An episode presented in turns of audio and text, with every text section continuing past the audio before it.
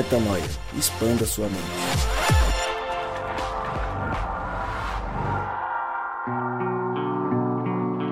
Sim, sim, sim! Está no ar mais um podcast Metanoia e nós chegamos à marca dos 218 podcasts Metanoia e, obviamente, você é muito bem-vindo para expandir a mente mais uma vez junto conosco.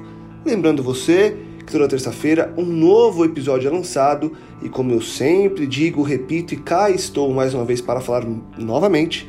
Meu nome é Lucas Vilches e nós estamos juntos nessa caminhada e juntos vamos para um episódio que, olha, há algum tempo a gente quer tratar sobre o tema e hoje resolvemos trazer à tona essa discussão e aqui vamos juntos, eu, ele e ela.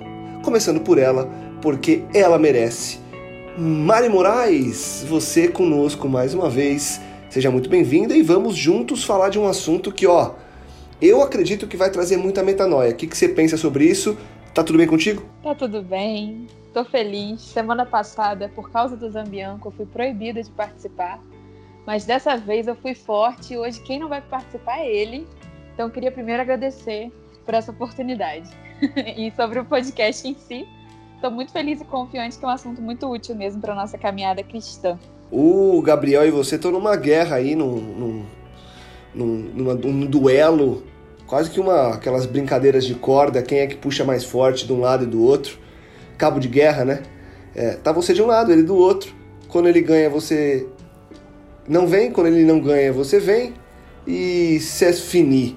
Mas o que mais importa, e eu fico feliz por isso, é que ambos trazem um, um elemento importante para o nosso podcast e a gente expande muito a mente com os dois. Então, seja bem-vinda, Mari. E ele, que não é o Gabriel Zambianco, como já disse Mari Moraes, Rodrigo Maciel, firme e forte junto conosco. E aí, Rodrigão, você tá feliz? O episódio passado foi muito legal com o nosso querido pastor Gentil e hoje não temos um pastor ordenado, como dizem por aí, mas temos nós aqui, pastores que caminham por este mundo. E você, Rodrigão, que é o nosso pastor?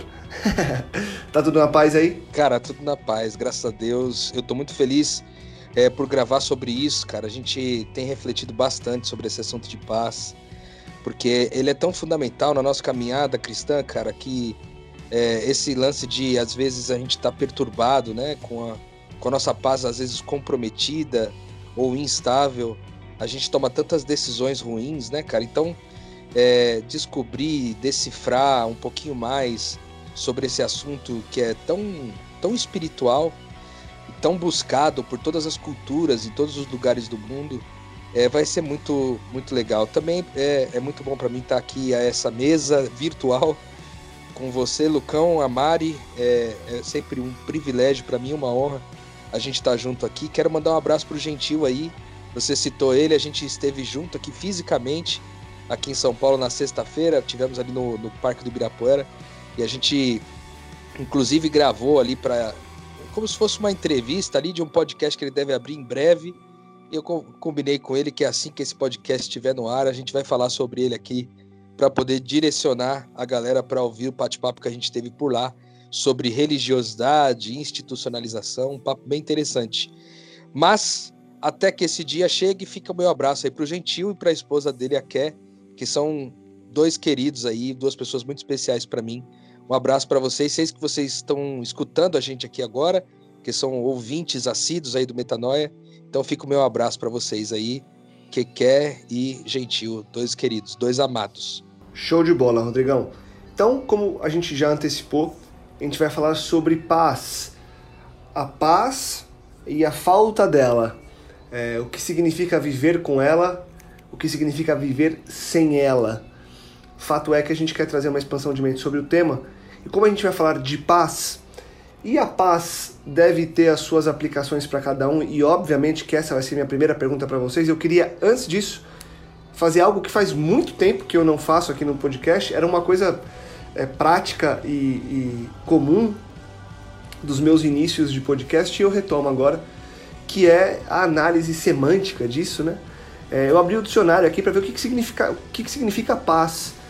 E paz vem do latim pax passis. É um substantivo feminino que significa o seguinte: quietação de ânimo, sossego, tranquilidade, ausência de guerra, de dissensões, boa harmonia, concórdia, reconciliação, paciência. Alguns itens que podem nortear nossa conversa. Dicionário à parte ou não, de maneira muito direta, Mari, o que para você, de bate pronto, com essa análise e com o briefing que a gente teve antes do episódio, o que é viver em paz? Eita. É... Não preparei uma grande resposta sobre isso, realmente não deu tempo, já que você quer de bate pronto. Eu acredito que a paz é uma ferramenta para suportar a dor. Eu acredito que que Deus ele é, é, o espírito que ele coloca em nós, né? Desde que a gente nasce e também por meio da atuação do próprio Espírito Santo, que nos dá um mecanismo de, de enfrentar, de fato, o que é o terror de todo ser humano, que é a dor. E por isso que eu acho que quando ele fala que eu vos dou a, a paz e não vos dou como o mundo dá, ele está falando, eu te dou uma forma de enfrentar a dor, que não é a forma como o mundo é, age em relação a isso. Ele promete né, a ressurreição, a cruz, toda, tudo o que compõe o caráter de Cristo, enquanto o mundo nos propõe formas de evitar a dor a qualquer custo e repassar essa dor para o próximo, normalmente. Então, pensando em Freud, no, no, no, meio do podcast a gente vai falando sobre isso, eu acredito que, que tem tudo a ver com um jeito de perder o medo, atravessar e testemunhar sobre a dor. Legal. E para você, Rodrigão, o que é. Obviamente que talvez essa, essa seja a resposta que a gente vai encontrar lá no final do episódio, mas eu queria partir de um, de um pressuposto do que vocês pensam do que é uma vida em paz, Rodrigão. Cara, é, para mim, é, definir paz é, sempre foi muito difícil, assim. Eu acho que a, que a gente conseguiu pensar um pouquinho mais profundamente, mais recentemente agora sobre isso, porque é, para eu chegar em alguma conclusão, eu precisei pensar no que paz não era, antes de entender o que paz era para mim. Então, é, eu entendi que paz não é tranquilidade, não é não é conforto tão somente isoladamente, né? Paz não é, é esse esse sentimento de que de que tá tudo funcionando bem e que não há dor nenhuma, como a própria Mari disse, né? Que a paz é algo que, que serve para nos ajudar a lidar com a dor. Então ela pressupõe a existência da dor, pressupõe a existência de sofrimento.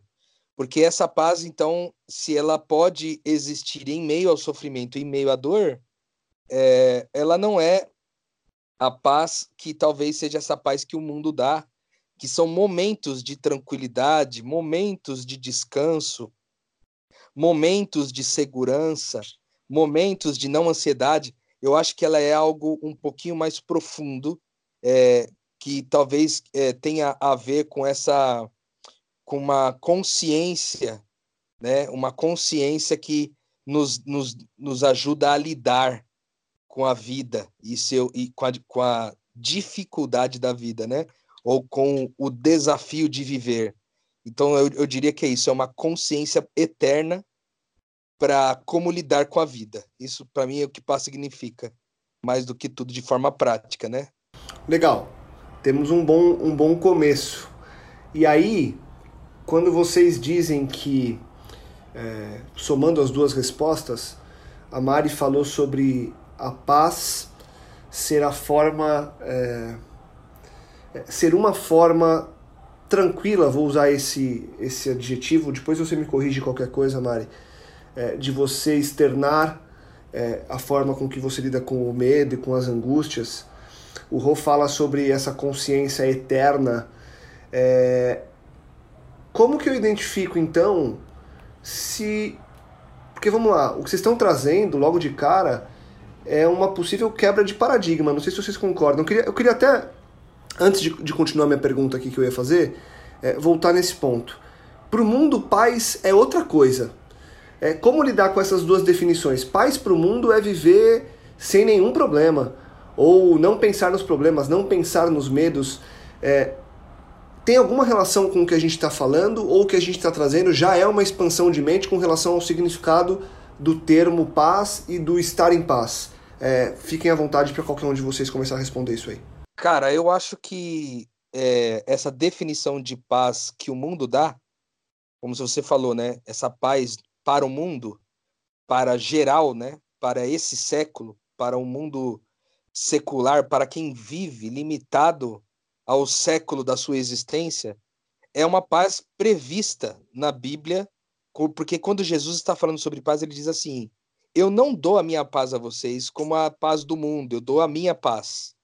Né? Então existe uma suposta ou uma tentativa de paz, uma alternativa de paz que o mundo te oferece. E eu diria que é, para o mundo, para geral, essa paz é um pouco isso que você disse mesmo uma, uma capacidade de ou não pensar nos problemas, ou uma capacidade de estar em tranquilidade, sabe assim? Sem precisar fazer nada para alterar uma circunstância, sabe assim? Então, é uma paz que ela tem prazo de validade, é uma paz que ela tem ela tem um começo, um meio e um fim. E aí para você alcançar uma nova dose de paz, você precisaria, teoricamente, galgar novos esforços. E eu acho que essa é uma diferença também na, nesse texto que Jesus fala que eu não dou a paz a vocês como o mundo dá, mas eu dou a minha paz, né? minha, a minha paz vos dou. E isso faz um, um sentido muito grande para mim, porque no mundo a gente precisa é, comercializar essa paz, de forma que para eu estar nesse estado de paz eu tenho que alcançar um nível de, de estabilidade financeira, eu tenho que alcançar o meu primeiro milhão, eu tenho que ter aquela história do, de, de, da, da independência financeira, né? de forma que é, eu agora não preciso mais de um, de um empregador para me sustentar, eu mesmo tenho dinheiro para me bancar, eu tenho que ter um relacionamento afetivo de casamento, por exemplo, estável, filhos de maneira estável. E aí vem uma série de, de possibilidades né, familiares, físicas, é, intelectuais, etc., que você vai precisar fazer alguma coisa para conquistar essa paz.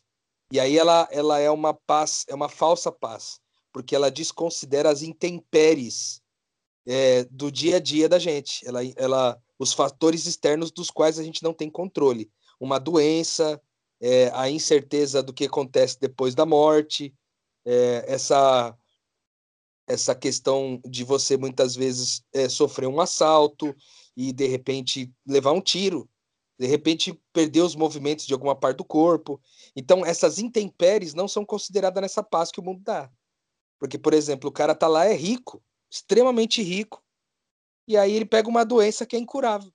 Todo o dinheiro dele não vai ajudar nada para ele resolver o problema da doença dele. Então, ele muitas vezes não desfruta de paz, mesmo tendo todo o mérito é, é, que o mundo apresenta ser mérito, né, financeiro, e tem a grana para bancar, mas ele não consegue é, efetivar essa cura, porque isso não depende dele, é um fator externo.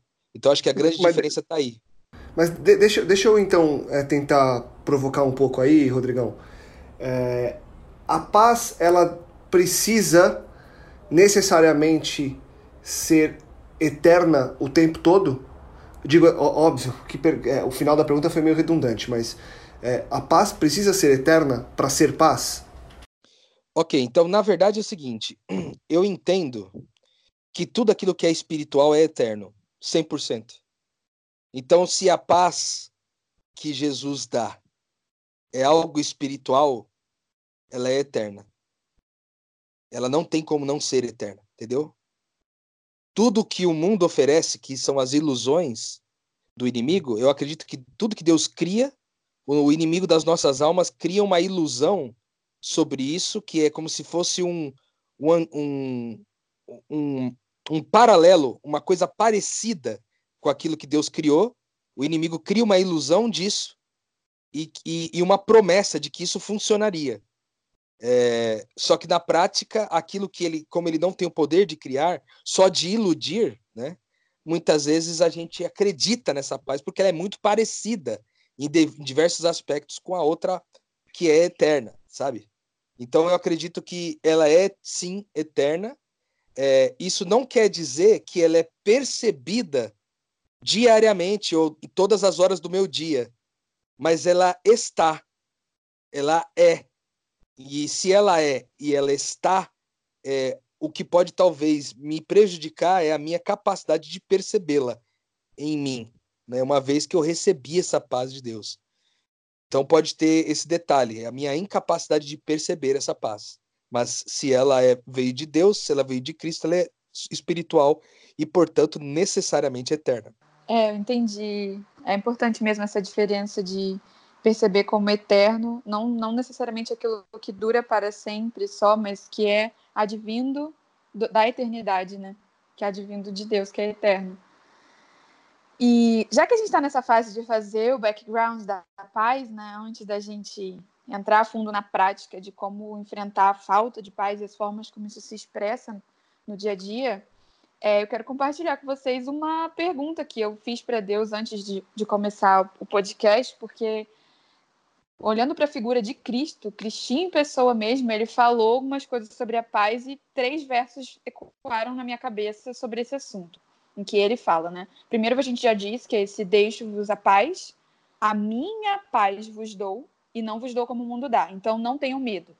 Depois ele fala assim, é, não pensem que eu vim trazer paz à terra. Eu não vim trazer paz, mas espada pois eu vim para fazer com que o homem fique contra, fique contra seu pai, a filha contra sua mãe, a nora contra sua sogra, os inimigos do homem serão os da sua própria família. E depois também me chamou a atenção aquele texto que ele fala de que quando a gente entrar numa casa digna, que a gente desça sobre essa casa a nossa paz. E se ela não for digna, que a gente tome de volta, retire a nossa paz.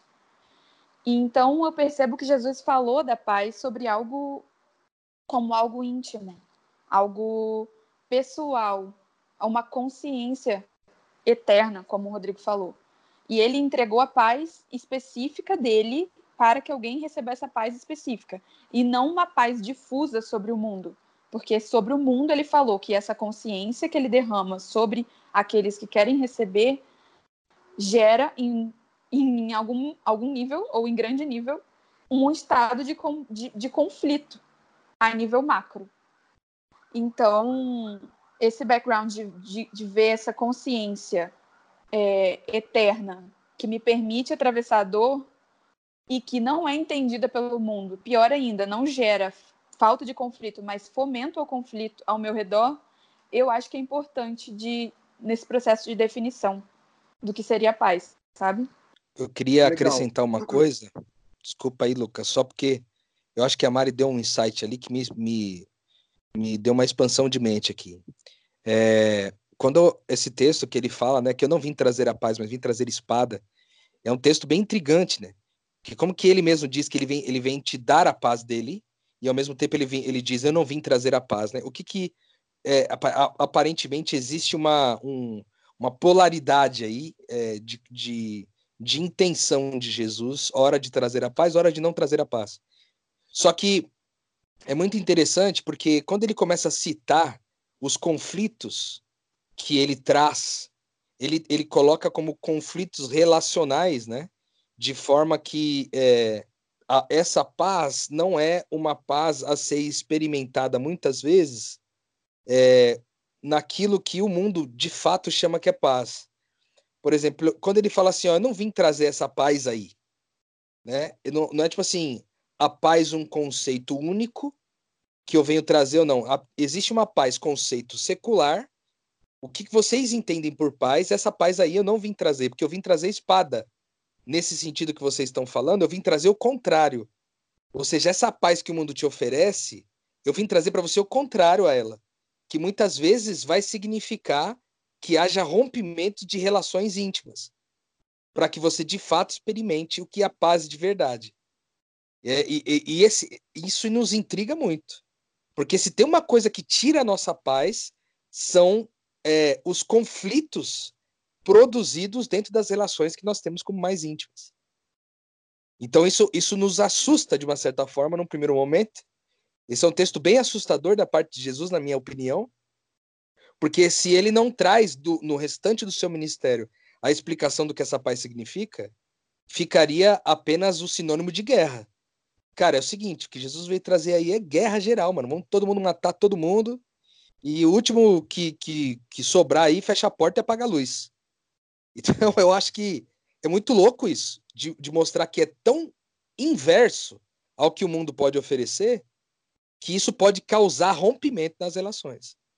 Nas relações, inclusive, mais íntimas que a gente tem aí. É, porque você pensa, eu tô aqui sem emprego. E aí eu senti que eu tenho que entregar minha vida para a missão, falando na prática, né? Já que o Lucas gosta. e nós gostamos também. É, as pessoas que estão à sua volta, que não compartilham da mesma fé que você, elas estão querendo te cobrar uma atitude o tempo todo. Seus pais querem te cobrar um resultado sobre o que eles investiram na sua educação. É, muitas vezes sua, seu, sua, sua esposa, seu marido, ele quer, enfim, umas expectativas românticas que eles veem nos filmes, que eles veem nos filmes todos os dias. E essa expectativa, 100% das vezes, não é coerente com a vida de um discípulo de Jesus na, no Novo Testamento. E então é óbvio que você fica lá de boa, atravessando dor, as dores do mundo, as dores das suas faltas não sendo supridas da forma como sua carne gostaria. E, tipo assim, você decide lidar com isso de boa, em oração.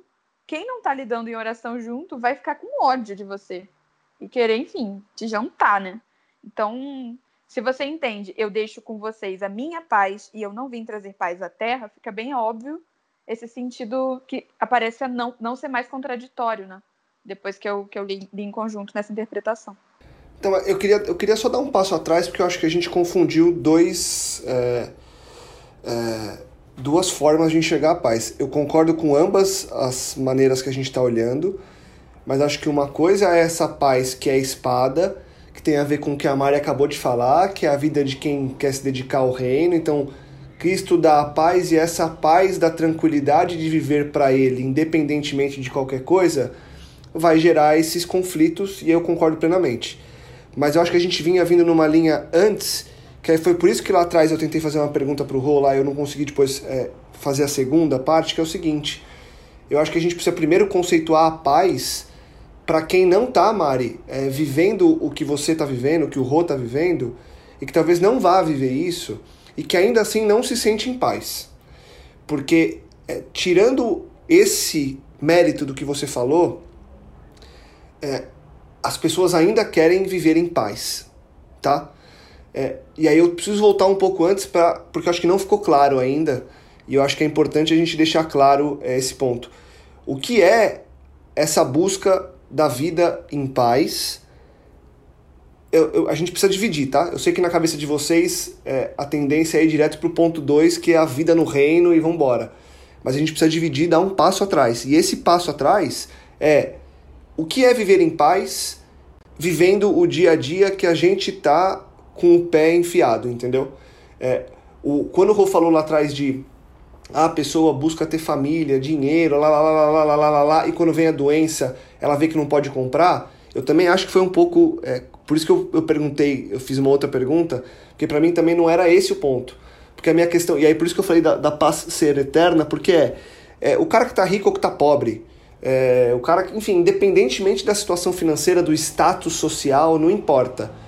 O cara se sentir em paz hoje e não se sentir em paz com uma doença ou com uma perda, significa que ele nunca teve paz? Por isso que eu fiz a pergunta da, da paz ser eterna ou não.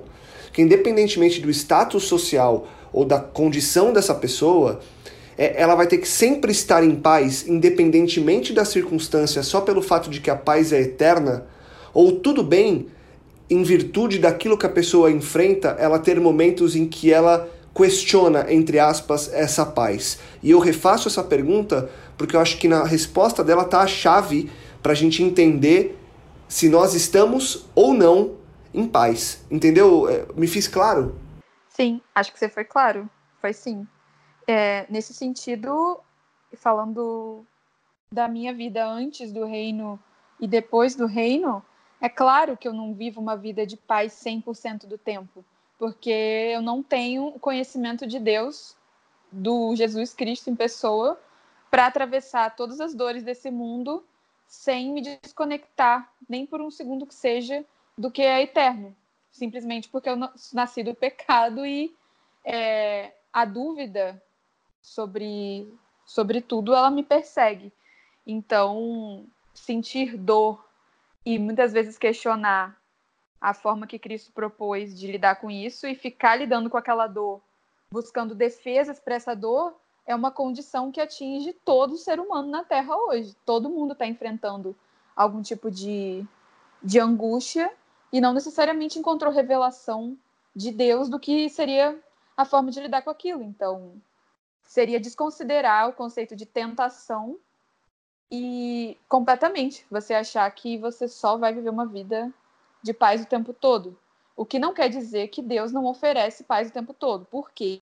Eu acredito que nós somos corpo, alma e espírito. O espírito em nós está pronto, como diz a palavra, né? Mas não quer dizer que a minha alma e o meu corpo estão dominados 100% do tempo pelo espírito, porque isso me transformaria em Jesus Cristo, a pessoa que por enquanto ainda não alcançamos, né? Tá, então deixa, deixa eu emendar no que você falou para tentar evoluir e chegar ao, ao, à resposta que eu acho que a gente precisa chegar. Você falou que é, Cristo, Deus, eles nos dão, ele nos dá a paz o tempo todo, mesmo é, sabendo nós, e foi o que você falou, que não dá para viver em paz o tempo todo, 100% do tempo, porque senão seríamos o próprio Cristo. Beleza. É, que paz é essa que eu experimento, então, de tempos em tempos, em determinadas circunstâncias, em determinados períodos da minha vida, Mari? Eita. É...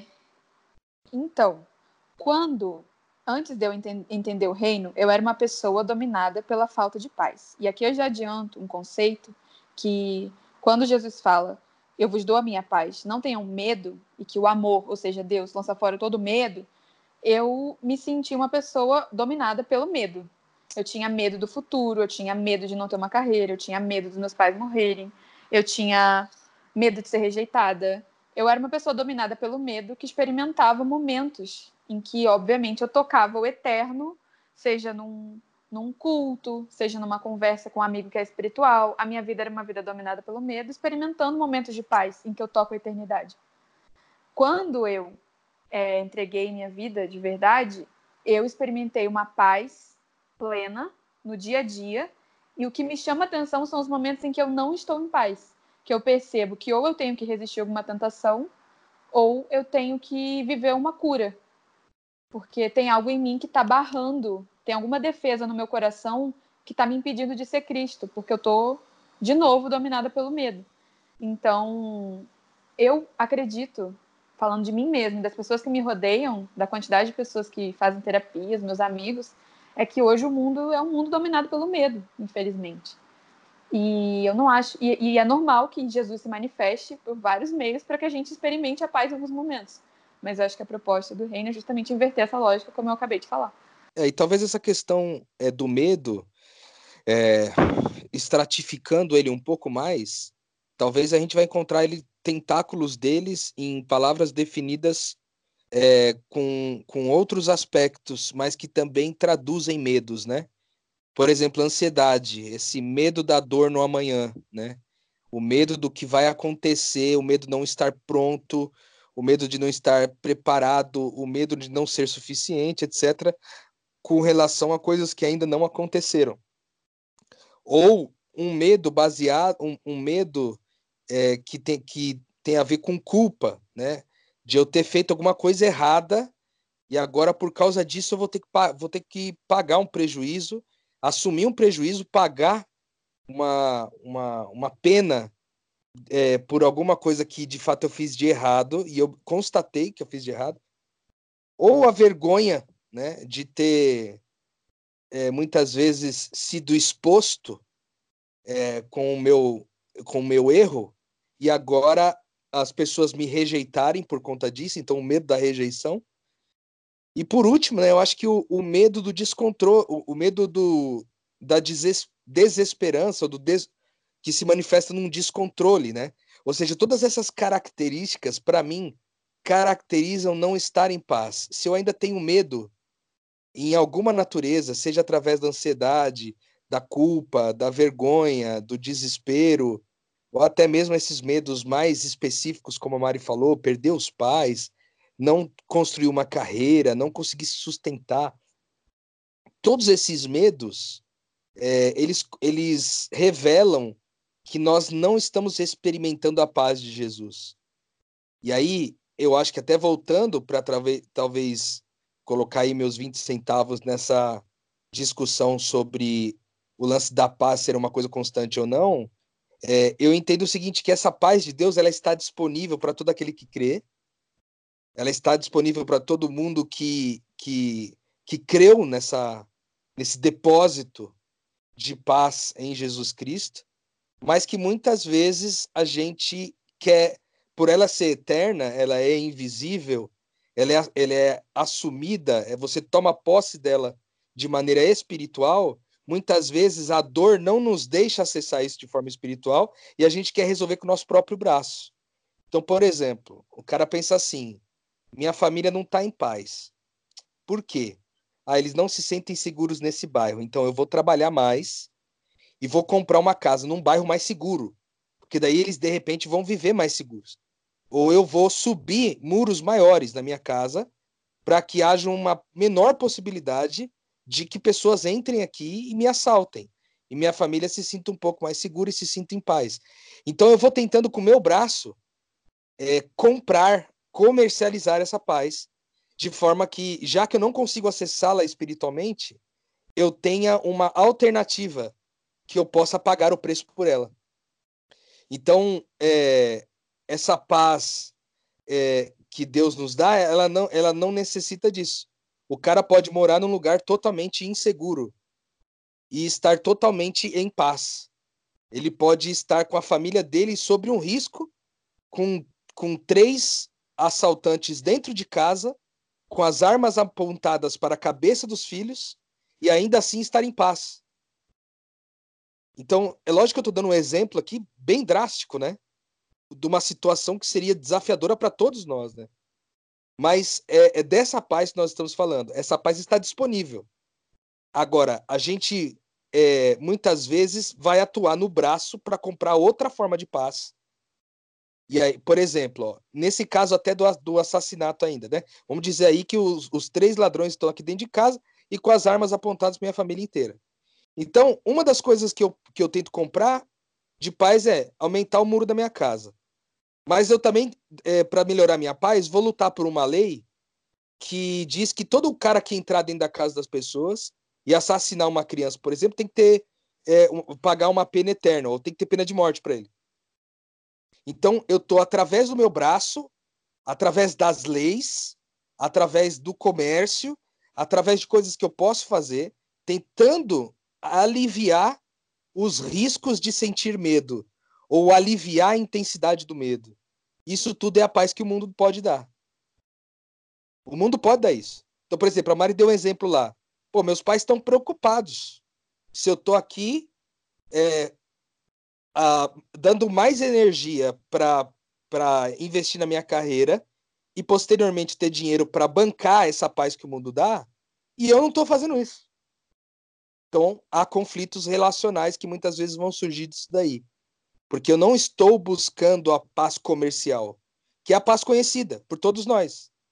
Eu estou buscando uma paz que está no invisível e que não dá para eu comprovar ela, dizendo assim: ó, ô, ô, pai, é o seguinte, eu tenho uma paz aqui, eu vou provar cientificamente para você que essa paz é melhor do que essa aí que você está querendo me dar. Não tem como, porque ela só é acessada pela fé, né? Então, acho que esse é o grande desafio para nós. A paz está disponível para todos.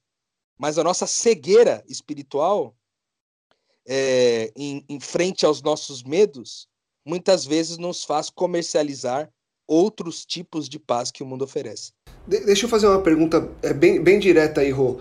É, eu estar na minha casa com três assaltantes e ter medo dessa situação é um problema? Significa que eu não tenho paz? Eu acredito que é uma coisa extremamente natural você ter medo. Na hora que o cara tá ali, diante da tua família apontando arma para eles ali, você tem medo na hora, bateu medo. Agora, o que, que você faz com ele? Você, você combate ele com a sua forma de, de paz ou com a paz de Deus? Porque, por exemplo, nessa circunstância, é, lidar com isso com a paz de Deus seria eu oro, eu oro para lembrar que quem tem o controle sobre a minha vida e a vida dos meus filhos e a vida dos assaltantes é Deus. E eu tenho paz que se a vida deles for roubada nesse dia, isso não vai tirar deles a vida eterna, entende? Porque eu, eu, eu, eu obrei, essa fé é obra da, da minha casa. Então eu posso acessá-la dizendo: a minha vida, a minha existência, não é, é o que, o que é, não é o, o fator sustentador da minha, da minha vida, porque ela é eterna. Ou seja, se eu morrer aqui amanhã, qualquer um dos meus filhos, nós vamos lidar bem com isso. Então significa, tô com medo. Que, que, que recurso eu vou usar para lidar com meu medo? Eu vou usar o recurso da oração para buscar na oração a memória, trazer a memória a, a verdade sobre aquele momento. E a verdade sobre aquele momento é: se todo mundo morrer, a vida não acabou ali. É que nesse ponto, assim, Rô, concordo com o que você falou, mas orar quando o avião tá caindo, na prática todo mundo ora também, sabe? Eu acredito, Lucas, que a forma, melhor forma de responder sua pergunta é pensar: se Jesus estivesse sofrendo um assalto, ele teria medo? Então, se eu tô com medo, eu não tô e Jesus não teria, é porque de fato eu não tô em paz com aquele assalto. E eu acredito que teve muitos momentos na minha vida em que eu tinha tudo para não estar em paz, momentos absurdos mesmo, tipo já começou desde desde quando eu nasci assim, porque houve um erro médico e minha, os médicos avisaram para minha mãe que deu ruim, que eu ia morrer e, e eu já e ela cresci com um testemunho dela contando que naquele momento ela só sentiu uma paz inexplicável. Eu a minha, minha profissão era atender dentro de presídios e tipo já tive situações um pouco tensas, digamos assim, e consegui permanecer em paz. É, assaltos também. Da mesma forma e que, que às vezes uma coisa simples pode eu não conseguir permanecer, porque como eu falei, é, eu não consigo ainda manifestar plenamente o domínio de tudo porque eu não sou Jesus, mas eu acredito que, que a regra do reino é justamente estar confiando que Deus está no controle, ou seja, aquilo ali não me, não me traz pavor.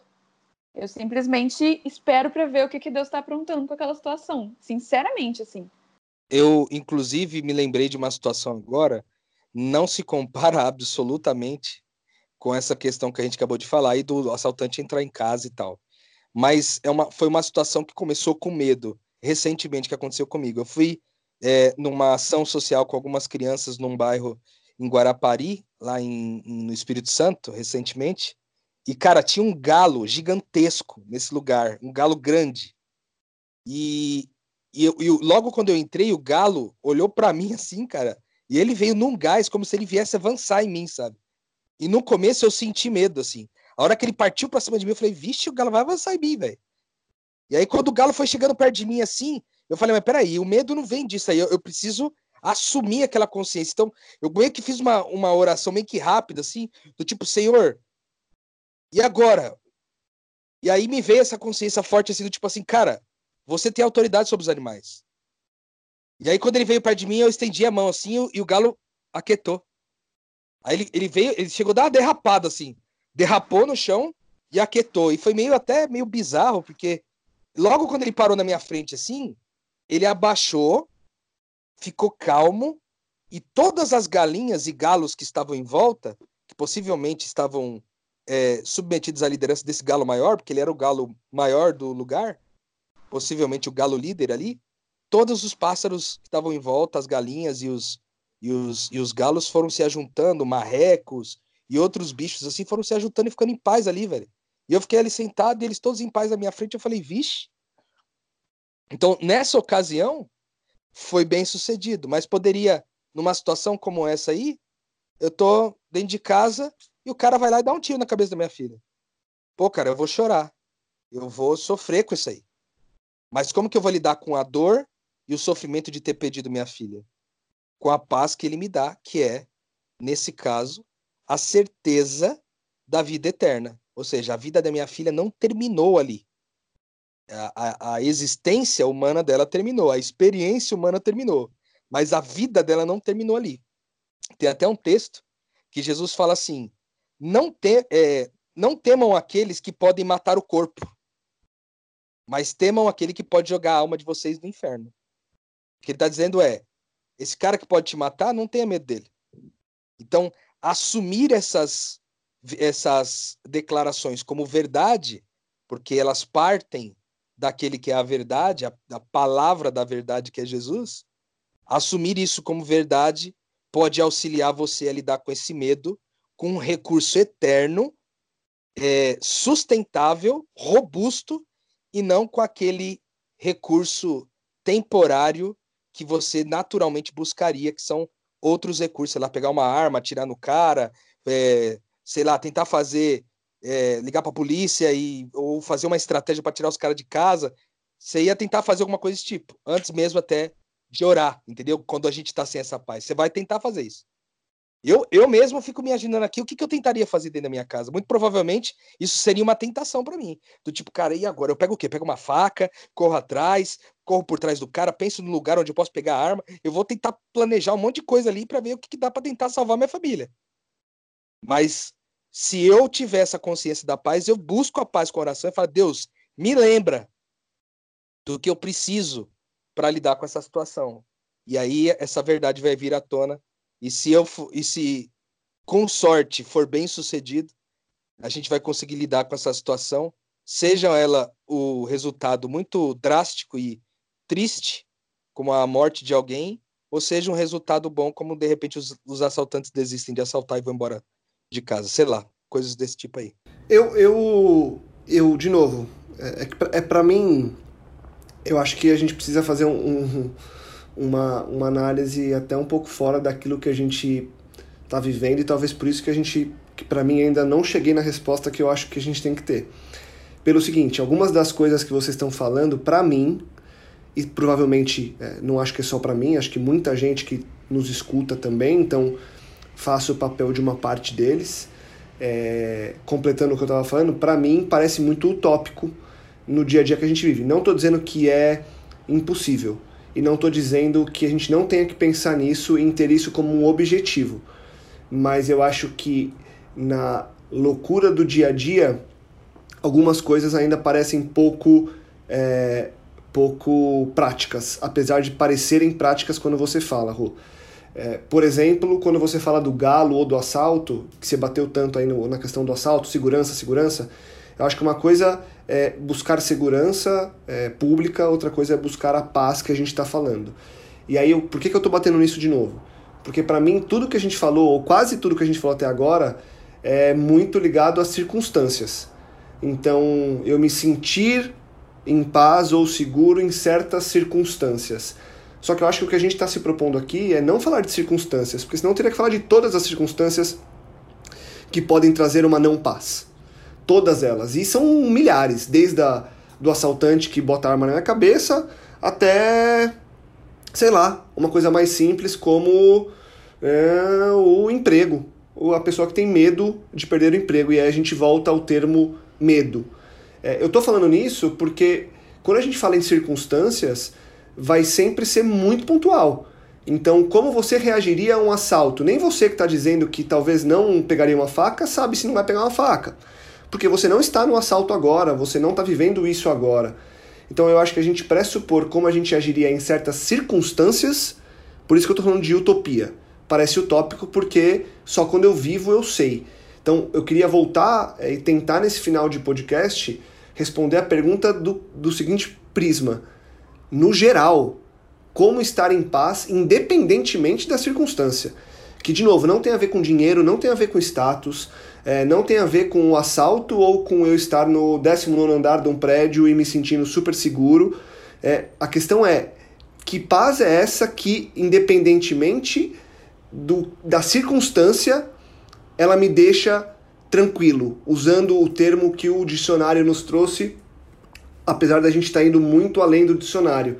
Porque o dicionário traz lá que é uma quietação de ânimo, um ânimo em paz, um ânimo tranquilo, sossego, ausência de guerra, harmonia. Eu queria que a gente se, é, tentasse se ater ao meta, a meta paz que vai além de qualquer circunstância, porque de novo, se a gente for na circunstância, ao meu ver, e não estou dizendo que que, que é assim, é só uma, uma, uma maneira de enxergar e que muita gente pode concordar, pode soar como uma utopia para nossa realidade. É, eu acho que essa paz plena, independente da circunstância, ela poderia ser definida de uma forma simples, como a convicção de que Deus é bom, sabe? Uma das palavras que estavam lá no dicionário que quando você leu foi reconciliação. E lembrando do último episódio que a gente gravou, falava justamente sobre isso, de trazer as coisas ao ritmo de Deus e entender que, que ele tem um jeito de, de, de contar a história né, da humanidade, de cada ser humano, é, nos dando a convicção de que as coisas vão acabar como tem que acabar. E elas vão acabar bem, porque ele é um pai amoroso. Então, sendo prática, seria, no caso, essa convicção. E se perguntar se a gente vive plenamente em paz, a gente vive convicto de que Deus é bom o tempo todo? Se sim, nós vamos lidar com tranquilidade. Mesmo que o nosso corpo ele tente guerrear, nos trazendo reações é, impossíveis de se contar, como o Lucas falou. Mas seria uma boa diretriz, eu acho, finalmente, no fim do episódio. É, eu queria contar uma história para vocês a respeito da paz, é, que para mim faz muito sentido, uma história que eu vi recentemente, para mim ela é uma história que tem me intrigado muito nos últimos dias e me inspirado muito é, a minha vida. É, conta a história de um rapaz que é um missionário que viaja vários lugares do mundo e ele foi para um país ali é, próximo da Rússia, que se não me engano é o Uzbequistão. E ele chegou nesse, nesse, nesse país e ele encontrou com um casal e o casal é, disse a ele que eles estavam é, querendo orar com aquela pessoa que, que havia chegado, aquele missionário, em favor do filho que havia sido preso. Esse filho pregou o evangelho para uma pessoa lá no Uzbequistão. E lá, na, naquela época, não era um crime você pregar o evangelho, mas era um crime você aceitar o evangelho. E aí o rapaz para quem ele pregou o evangelho, esse rapaz creu, aceitou, foi batizado e por, por conta disso ele pagou com a própria vida, foi morto por ter aceitado o evangelho. E aí o rapaz que pregou o evangelho para ele foi preso. E lá na prisão, é, segundo os pais desse garoto, ele estava sendo torturado todos os dias. E a, e a tortura que ele sofria é os caras colocando agulhas nas unhas dele. Enfiando agulha nas, nas unhas dele, até que ele dissesse que tudo aquilo que ele pregou era mentira. E ele continuou firme nisso. E nessa hora o missionário falou: Não, eu conheço várias pessoas de vários órgãos, vamos dar um jeito de falar com é, os direitos humanos, o órgão mundial dos direitos humanos e tal, a gente vai conseguir tirar ele de lá e vai ser importante, tal, tal, tal. Aí os pais disseram: não, você não tá entendendo, cara. É, por causa disso, por, por ele estar sendo torturado todos os dias e permanecendo firme, 200 pessoas já aceitaram Jesus na cadeia. E aí isso bugou a mim, velho, muito. Porque nós estamos falando de tortura. Nós estamos falando de enfrentar o sofrimento por opção. De receber uma tortura de fato e ainda assim, mesmo torturado, permanecer até o fim. Eu acredito que a paz é, não dá para constatar porque eu não o ouvi, né? Mas eu imagino que esse rapaz desfrute de uma paz é, que é o recurso suficiente para ele lidar com aquela dor absurda física, uma tortura horrenda, violenta, é, todos os dias, com base num valor eterno, não num valor temporal. Só um valor eterno o, o, o daria a ele é, condições suficientes para enfrentar isso. Então eu concordo contigo, Lucas, quando você diz que isso sou utópico. Porque é utópico mesmo. Eu acho que para é, para quando a gente é, vive naquilo que é visível, que é o que todos nós vivemos, em geral, até que a gente acesse essa, essa verdade invisível, é, para nós isso é verdade, é utopia mesmo. Eu creio totalmente nisso. Mas é, o fato dela ser utopia não quer dizer que ela não exista, como você mesmo disse. Ou seja, essa paz está disponível. A questão é o quanto é, a gente pode acessá-la muitas vezes. E isso não depende muitas vezes nem do nosso esforço, sabe? Do tipo assim, não, é porque eu sou um cara muito espiritual, eu tenho mais facilidade para acessar essa paz. Não necessariamente. Não necessariamente. Uma coisa não quer dizer a outra. Mas o, o, o ponto é, essa paz está lá para todo aquele que crê. Então ela é uma opção, mesmo que ela pareça uma loucura, uma insanidade e até uma utopia. Ela está disponível. E a gente pode constatar isso na vida dos pais da, da igreja cristã, que tiveram suas mulheres penduradas em, em madeiros, tiveram seus filhos crucificados, queimados vivos. E ainda assim eles permaneceram firmes. Ainda assim eles permaneceram na paz. A gente ouve as histórias, lê as histórias desses caras ao longo de, dessa fase onde a igreja foi extremamente perseguida. A gente ouve isso, a gente lê sobre isso e a gente acredita que é, isso é possível, embora seja uma utopia. Parece uma utopia ver seu filho sendo queimado vivo é, e ficar em paz. Mas isso aconteceu, tá ligado? Então eu acho que o grande desafio para nós é crer no invisível porque essa paz, embora esteja disponível, ela é invisível, mano. E aí o acesso disso seria realmente muito complicado. Agora, de fato, falamos sobre circunstâncias, né? Sobre situações, para tornar prático, talvez, a expressão do que é paz e tal. Indo para um plano mais é, holístico, vamos dizer assim, mais amplo, eu diria que essa paz é essa consciência, é, essa consciência de Deus. E aí talvez esse consciência de que Deus é bom da Mari, atrelada é, é, é, é uma, uma definição muito próxima do que eu quero dizer, mas talvez é, abrindo um pouco o sentido de que é, a consciência de Deus significa consciência de quem Deus é, de quem, de quem nós somos, de quem os outros são, e por causa de eu ter essa consciência toda, isso me faz crer que Deus é bom, e porque ele me faz crer que Deus é bom, eu posso enfrentar qualquer situação, né? Então eu acho que esse é o grande desafio. É mesmo muito tópico. Eu poderia dizer para você que teve muitas vezes que eu senti medo de coisas, né? Eu me lembro quando eu fui tomar a decisão de abandonar o meu emprego, meu último emprego, eu ia reduzir significativamente a minha remuneração, de forma que é, seria é, muito menos do que eu tenho de despesa para pagar, seria aquilo que eu ia tomar decisão. Eu tive medo e eu não tive medo um dia, e dois, e três, eu tive medo por sete anos. Até o dia que Deus me livrou do medo. Através dessa paz invisível. Mas por sete anos eu, eu tive medo. E isso não me tornou menos espiritual, sabe? Apenas me deu esse privilégio de encarar uma situação é, temporária, uma, uma situação é, visível e temporária, com conceito, uma consciência eterna, o que deu mais valor e robustez para a solução daquele momento, sabe? Então eu, eu digo isso, né? Às vezes pode parecer até uma certa prepotência. Em nome de Jesus, eu quero é, pedir perdão a você que está me ouvindo, que de, de algum momento pode ter percebido uma prepotência da minha parte. É, embora eu tenha dito todas essas questões, eu também lido com essas dificuldades, infelizmente. Mas eu tenho tentado é, submeter cada uma delas aos valores eternos dessa paz, para que de fato cada dia mais eu possa experimentar uma nova dimensão de paz que eu não tinha experimentado no dia anterior. Acho que agora, acho que agora chegamos ao ponto que eu acho que seria necessário.